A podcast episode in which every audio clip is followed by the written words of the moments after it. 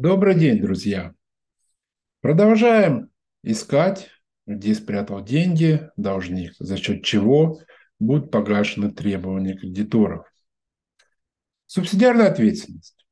Ну, я думаю, все слышали, да, этот термин, такой страшный термин читается для контролирующих лиц должника, директоров, когда они привлекаются к данной ответственности по долгам их предприятия должника, и все неудовлетворенные требования перекладываются на них. Хороший механизм, очень хороший, э, правильный, потому что эти лица действительно должны нести ответственность, потому что они управляли этим бизнесом, они допустили эту ситуацию. И страдать э, кредиторы, добросовестные кредиторы от их действий не должны. Очень многие считают, что данный механизм им поможет однозначно получить денежные средства. И в этой связи они не очень интересуются, как проходит процедура банкротства, что там, как происходит. Думают, ну это долго, что-то обжаловать. Зачем? Можно потом все это переложить на плечи а, ну, руководителя, да, скажем, должника и с него взыщем. Но здесь две ошибки в данном утверждении. Первая ошибка привлечение к субсидиарной ответственности – это судебный процесс. Мы должны понимать, что в судебном процессе мы должны представлять доказательства. Да, э, Верховный суд и закон формируют практику, правовые позиции, которые говорят, что нет, э, мы должны доказать только обоснованные сомнения, а, бремя опровержения наших доводов лежит на контролирующем лице. Ну, вроде как все просто. Но это не так. Во-первых, обоснованные сомнения. Вы первое слово слышите же? Обоснованные. Обоснованно это, по сути, у нас должны быть хотя бы косвенные доказательства. Причем это должно быть не одно доказательство, а целый набор доказательств, который действительно обоснованно позволит сомневаться в добросовестности э, руководителя, должника в частности. Поэтому надо собирать доказательства. Надо собирать эти доказательства. Но чтобы их собрать, для этого есть процедура банкротства. То есть механизм процедуры банкротства позволяет запрашивать документы, как вы знаете, изучать сделки, анализировать всю финансово-хозяйственную деятельность и тем самым позволяет собрать доказательную базу, ту необходимую базу, с которой мы можем обратиться в суд и а, быть уверенными, что привлекут к субсидиарной ответственности. Второй момент надо установить, кто такие контролирующие лица. Если вы считаете, что это просто руководитель, который был последний, ну, скажем так, обычно перед банкротством очень многие делают, да, и без банкротства, то есть фирма изначально создается, что там либо некий номинальный руководитель, либо, в принципе, ну, не номинальный был руководитель, но он даже не понимал, что за его спиной, скажем, там есть серые кардиналы, которые как бы негласно его заставляют что-то делать, что привело к банкротству. То есть надо определить, кто, потому что к такому руководителю, да хоть на миллиард мы подадим, э, получим э, решение суда, что он там миллиард должен быть, но у него нет этих денег. Кому от этого легче будет? Что это решение суда разрезать на кусочки каждому кредитору дать, ну, да, там правоприемство сделают, определение, все в кабинете повесят, что вот мы Иванова Ивана Ивановича привлекли на миллиард, но денег нет. То есть определить физическая возможность у лиц, контролирующих, возместить убытки, то есть в размере специальной ответственности, это тоже очень важно понимать. То есть получим ли мы эти деньги или нет. Ну, давайте немножко по порядку. Ну, кто такие контролирующие лица? Да, самый главный вопрос, то есть кому мы должны подавать иск, как мы должны определить, кто такие контролирующие лица. Ну, естественно, это директор. Директор должника, понятно, это единоличный исполнительный орган, которые осуществляют руководство непосредственно компании, которые заключают договора, которые отвечают за достоверность бухгалтерского учета, отвечают за сохранность имущества. Ну, здесь как бы вообще вопросов нету.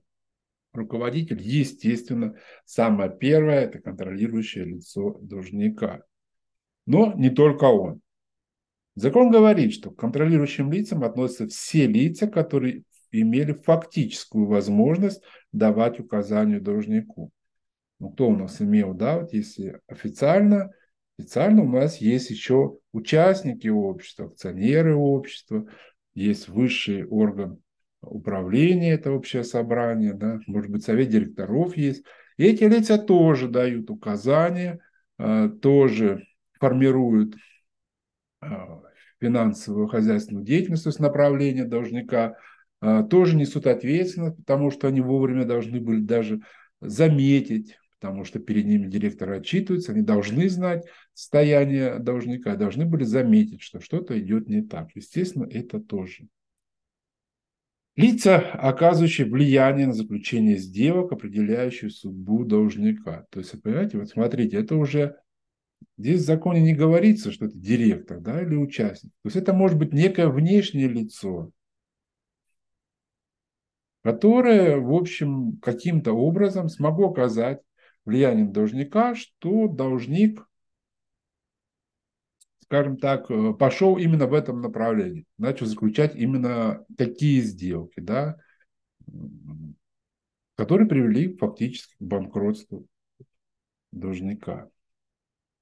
Лица, фактически руководящие деятельностью предприятия. Вот, тоже часто бывает. Да? Есть директор, вроде как номинальный директор, может не сильно номинальный, но чуть-чуть. Есть какой-то зам начальник отдела, там, финансовый директор, коммерческий директор. Просто, да, непонятно, кто такой. Но по сути мы видим, что а, он имеет доверенность предприятия, он может распоряжаться по этой доверенности, он заключает договора самостоятельно. То есть фактически он руководит. Он решил вот так построить свою бизнес-схему управления в обществе, руководить за спиной номинального директора. То есть это лицо тоже контролирующее, естественно, и тоже имеется возможность привлечь его к субсидиарной ответственности. Лица, которые извлекали выгоду из недобросовестного поведения должника. То есть, ну, к примеру, кто такие лица, да? Ну, недобросовестное поведение мы понимаем. Вот мы берем директора, а директор а, в преддверии банкротства, либо каким-то там, ну, в результате чего получилось банкротство, решил вывести активы, совершить сделку, продать что-то ниже цены рыночных, гораздо ниже, да, либо на таких условиях не рыночных. Вот его действия, да, недобросовестны, то есть он уже да, попадает в результате его недобросовестных действий, а обществу причинен убыток и, как следствие, уже причинен убыток кредиторам. Вот. Но в данном случае мы говорим о том, что то лицо, которое получило актив, что оно предполагало, знало, что эти действия недобросовестные, Э, директора, да, на связку, конечно, установить, оно получило этот актив, пользуется им теперь, то есть получило такую необоснованную выгоду, оно тоже может быть привлечено именно к субсидиарной ответственности. Смотрите, это очень хороший момент. Да? Это не просто признать сделку действительно, там, вернуть имущество, или уже невозможно вернуть имущество. Это лицо можно привести к субсидиарной ответственности. Причем неважно, кто это физическое лицо, либо это юридическое лицо. Следующий – выгодоприобретатель, извлекающий существенные преимущества из, из организации системы предпринимательской деятельности, который направлен на неравномерное распределение совокупного дохода. Вот кто такие, да? Ну, э, довольно типовая модель бизнеса, да, ну, такого более-менее крупного бизнеса, особенно когда э, данный бизнес занимается производством. А, по сути, всегда имеется такая структура бизнеса. Формально она может быть э, не пересекать, то есть формально не являются аффилированными лицами, не участвуют в основном капитале друг друга. Но фактически у нас такой негласный холдинг что его характеризует, да, ну вот одна компания, она фактически владеет всеми средствами производства, да, э, но она как бы их сдает другой компании, которая уже непосредственно производит какой-то товар и реализует. То есть у нас получается, что есть некая компания, на которой все базовые активы общества, она не занимается, скажем, каким-то рисковым видом бизнеса, она получает просто прибыль, причем сдает в аренду, то есть с целью э, такой придания вида, что это арендные платежи, а по сути это как бы дивиденды, да, получается, она получает э, Э, большую выгоду от этого, а та вторая компания, там непосредственно люди работают, она непосредственно производит, непосредственно продает, и ее деятельность фактически может быть убыточной. То есть даже бывает создаешь, она там год-два поработала, накопила долгов, все, она банкротится. Когда начинаете смотреть, у нее ничего нет своего. У нее все было в аренде, свое у нее только долги, да, скажем так. Вот. Но это структура бизнеса так создана, и раскрыв данную структуру бизнеса, доказав эти обстоятельства, можно привлечь к субсидиарной ответственности данного вида выгодоприобретателя. Ну, как бы это не весь такой исчерпывающий список, да, кто контролирующие лица, но для понимания, для направления, да, вам, когда вы сталкиваетесь с банкротством, с должником, то есть остановиться, посмотреть, кто, кто такие акторы, да, помните, мы с вами говорили, акторы банкротства – кто они, как устроен этот бизнес, кто получал выгоду деятельности бизнеса, кто руководил этим обществом, кто виноват, да, ответить на этот вопрос. То есть направление вам, чтобы вы уже смотрели. Когда вы поймете, э, в каком направлении смотреть, уже дальше можно разбирать сделки, дальше действовать, собирать доказательную базу, определять основания для привлечения субсидиарной ответственности. И, как вы видите, Э, перечень этих лиц, он довольно обширный. Ну, естественно, понятно, чем больше лиц, э, чем больше лиц мы обнаружили, что это контролирующие, и не стали э, упрощать себе задачу, пойдя там с иском к одному директору, а постарались привлечь максимально возможное количество ответчиков к субсидиарной ответственности, тем, естественно, больше шансов, что вы в большем удовлетворении придет, ну, требования к вам будут погашены в большем объеме, потому что ну, у должника там на сотню миллионов, да, кредиторов, вы директора привлекли, ну, все, что у него было, забрали, пусть он даже там что-то в загажнике спрятал, там машина у него была дорогая, там дача была, еще все забрали у него. Ну, забрали-то все 20-30 миллионов стоит. Ну, с него нечего больше брать. Да, субсидиарка – это вечный долг, как говорят, что его нельзя списать через банкротство. Ну и что дальше, да? А что дальше? Вечно ждать этих денег? Это тоже не вариант. Поэтому здесь именно надо постараться в обязательном порядке понять структуру бизнеса должника, понять, кто может быть вот этим контролирующим, кто может быть этим выгодоприобретателем, и постараться найти эти доказательств, чтобы их привлечь. Видите, вот смотрите, а как в это, вот без банкротства, без а, окунувшись а, в деятельность должника, без, изучив ее деятельность изнутри, без этих запросов, без ответов, без анализа движения денежных средств по счетам, без анализа сделок, вы это не сможете. Поэтому просто так надеяться, что да бог снес эта процедура, я потом пойду привлеку к субсидиарной ответственности, ну, привлечете, может быть. Но того ли вы привлечете? Всех ли вы привлечете? В полном ли объеме вы привлечете? Поэтому здесь надо понимать, да, собирать доказательства, надо использовать механизм банкротства, чтобы собрать доказательную базу. Ну, давайте, да, э, основные основания для привлечения к субсидиарной ответственности должника. Ну, мы же определили примеры круг людей, ну, нам скажут, а по какому основанию вы хотите привлечь, в чем его вина? правильно в вопросе есть ответ вина, да?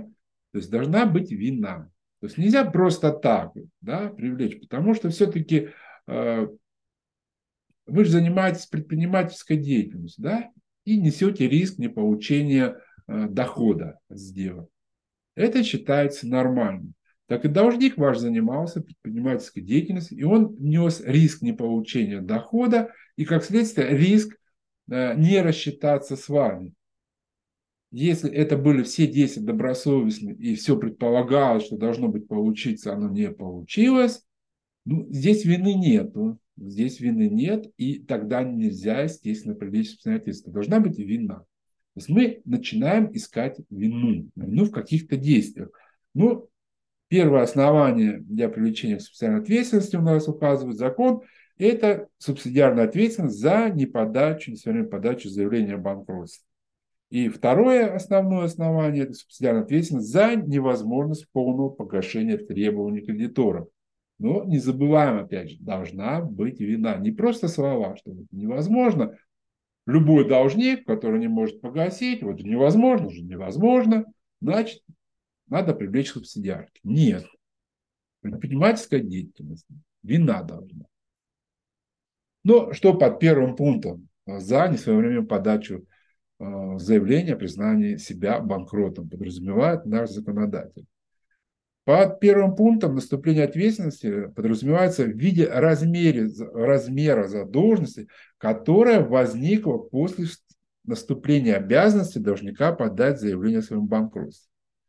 То есть у нас в законе настоятельства банкротства четко прописано, что в случае наступления у компании признаков банкротства добросовестный руководитель должника либо его участник обязан обратиться в арбитражный суд с заявлением о своем банкротстве. Вот видите, добросовестный, если он не делает это, наступает вина. Здесь уже более понятно, более раскрыто. То есть есть некая точка, после которых любой добросовестный должник, который думает не только о себе, думает о кредиторах и старается минимизировать э, потери, да, в том числе кредиторов, он должен был, у него закон предусматривает, что должен был обратиться с заявлением о своем банкротстве. Он это не сделал. В данном случае может наступить вина.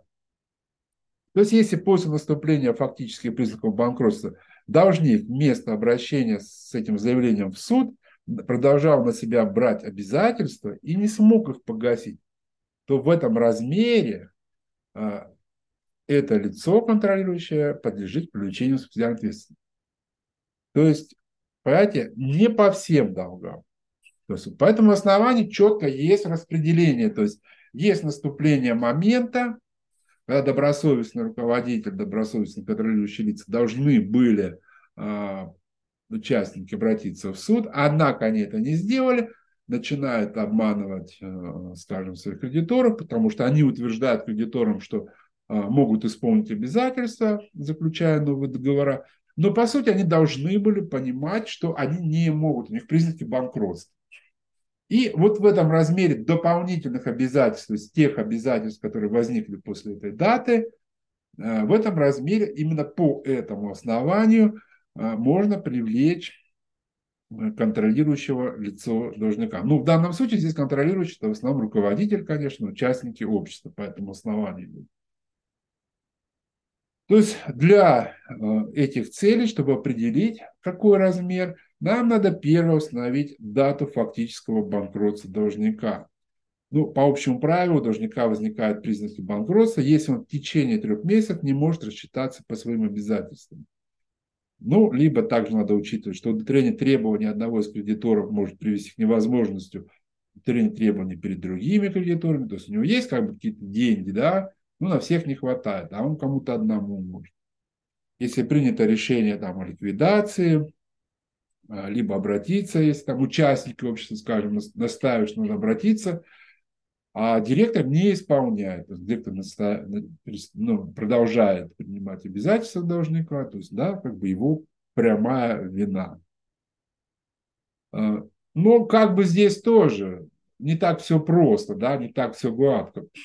То есть вы можете формально определить э, этот момент, вроде как вот этот момент отвечает признакам банкротства, да, некая календарная дата деятельности. Но мы же все с вами понимаем, мы все с вами а, постоянно сталкиваемся, да, предпринимательская деятельность – это такая неровная деятельность, которая идет всегда по восходящей, да, а, то есть предпринимательская деятельность обычно любой компании – это взлет и падение. В точке падения всегда есть признаки банкротства. У любой компании, у крупной компании, у мелкой компании, то есть это всегда будет. Но если компания понимает и э, с этой точки падения у нее есть план, и она выходит опять в рост, то в этот момент, э, когда якобы формально у нее наступили признаки банкротства, это не будет считаться. Да? То есть, э, когда вы обращаетесь с данным, по данному основанию по субсидиарной ответственности контролирующему лицу должника, он может вам противопоставить, что у него был план выхода, что э, скажем, это или обычная боль этого предприятия, да, такие вот э, взлеты, падения, скажем, да, либо у него уже был план выхода, он подразумевал, он его начал делать, но по каким-то другим причинам э, не получилось, да. Вот тогда эта точка не будет считаться той точкой, той датой, когда наступили признаки. То есть надо ее искать, надо смотреть дальше, то есть понимать, и в какой момент было уже понятно добросовестному руководителю, что ну нет, все, вариантов дальше нет, ну никак не смогу. То есть вы видите, да, что как бы сложно найти эту дату. Причем при грамотной защите руководитель должника будет всегда пытаться обосновать, что у меня был план. Опять мы возвращаемся к необходимости проведения банк, процедуры банкротства как минимум с целью поиска доказательств. Как вы можете со стороны определить эту дату? Условно, посмотрев, что вот какие-то решения судов не исполнялось в тот момент, ну, это тоже идет в обоснование, но не все. То есть надо анализ, надо анализ, надо, чтобы у вас были ваши контраргументы. Ну и плюс по этому основанию, как вы поняли уже, размер ответственности, он ограничен. Здесь размер ответственности только в той части, в части тех обязательств, которые были приняты должником, ну, возникли у должника, может быть, не совсем приняты, да, там, налоговые обязательства, а, которые наступили после этой даты. То есть он ограничен. Второе основание, оно более такое расширенное и вроде как бы более проще его доказывать, с одной стороны, это субсидиарная ответственность за невозможность полного погашения э, требований кредиторов. Здесь, конечно, уже э, как бы, во-первых, как бы здесь уже в полном объеме да, идет э, ответственность, то есть подразумевается э, задолженность перед всеми кредиторами, то есть размер субсидиарной ответственности. Ну и как бы, скажем честно, Э, немного легче в доказательной базе, но тем не менее она нужна. Да? Ну, какие там могут быть э, э, основания, да, что могло привести к невозможности погашения требований кредитора. Если должник заключал на невыгодных условиях сделок, да, это основание. То есть, заключая на невыгодных условиях сделки, да, может явно убыточные себе, а, лишаясь каких-то производственных активов, которые могли бы работать и зарабатывать деньги, то есть должник фактически приводил свою компанию в состояние банкротства. И, естественно, только он мог знать точно, что к этому приходит. То есть сторонний кредитор, его контрагент, не владея всей внутренней информацией, естественно, он не мог этого подразумевать, он полагался на добросовестность должника, заключая с ним договор. А оказывается, у должника была вот такая ситуация. То есть эти сделки, которые вот можно оспаривать, ну, как суд говорит у нас, кстати, э, Верховный суд, он указал, что не обязательно признавать такие сделки недействительными в рамках дела о банкротстве э, с целью привлечения в субсидиарной ответственности именно по этому основанию. То есть суд может дать оценку этим сделкам в рамках э, привлечения к субсидиарной ну, ответственности по данного основания. Ну, здесь, как бы говорится, не, не надо думать о том, что не обязательно, это значит, мы не будем их оспаривать. Мы уже не раз говорили, что надо со всех источников получать деньги. Но иногда это невозможно сделать. Иногда а, просто по каким-то причинам а, не успели сделать, да, пропустили сроки с кого-то.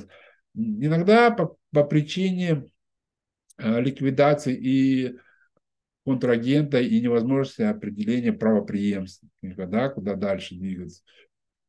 Невозможно оспорить. Э, по другим каким-то причинам, да. Вот в этом случае, да, но все равно, то есть в о привлечении специальной опять же, мы делаем финансовый анализ, мы раскладываем, говорим, ну, уважаемый суд, вот мы проанализировали, вот, вот, вот, вот, вот сделки, вот это невыгодно, это невыгодно, это невыгодно, это невыгодно. И результат всех этих ряда невыгодных сделок для должника, вот он привел, привел к тому, что должник стал банкротом, банкрот, значит, не может рассчитаться. Искажение бухгалтерской отчетности, да, какой-то интересный момент, он тоже э, является основанием да, для привлечения по этому, по второму пункту, как доказательство судебной ответственности. То есть должник, опять же, руководитель, он обязан э, обеспечить достоверный бухгалтерский учет. И многие сделки, многие контрагенты, заключая э, сделку с должником, да, они ориентируются на его бухгалтерскую отчетность, принимают для себя решение. Вот как бы обман их в этом – это ответственность.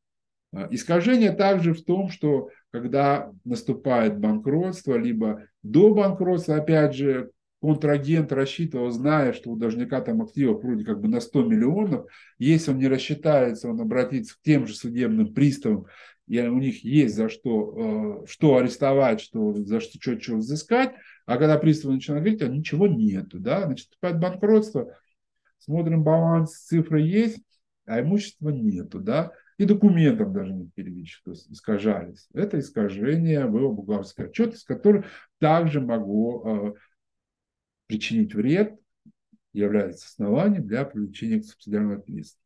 Ну, естественно, сокрытие имущества, за счет которого можно было погасить требования кредитора. То есть вывод этого имущества, тайный, не тайный, просто так, когда приходите, говоришь, где имущество? Не скажу. Ну, не скажешь, значит, опять же, ты виноват. Да, то есть виноват, опять, понимаете, виноват. Виноват, что он спрятал имущество, которое у него было, и он мог хоть как-то рассчитаться. Виноват, это уже вина слово. Виноват он, что он специально бухгалтерскую отчетность искажал. Это вина. Но здесь нельзя сказать, что это обычно предпринимательский риск. Нет. Виноват он, что он заведомо на невыгодных условиях заключал сделки, которые к банкротству? Да, виноват, потому что руководитель должника должен действовать добросовестно в интересах самого общества, да, ну, должника, то есть, да, ну и всего общества, а также кредиторов. Это вина.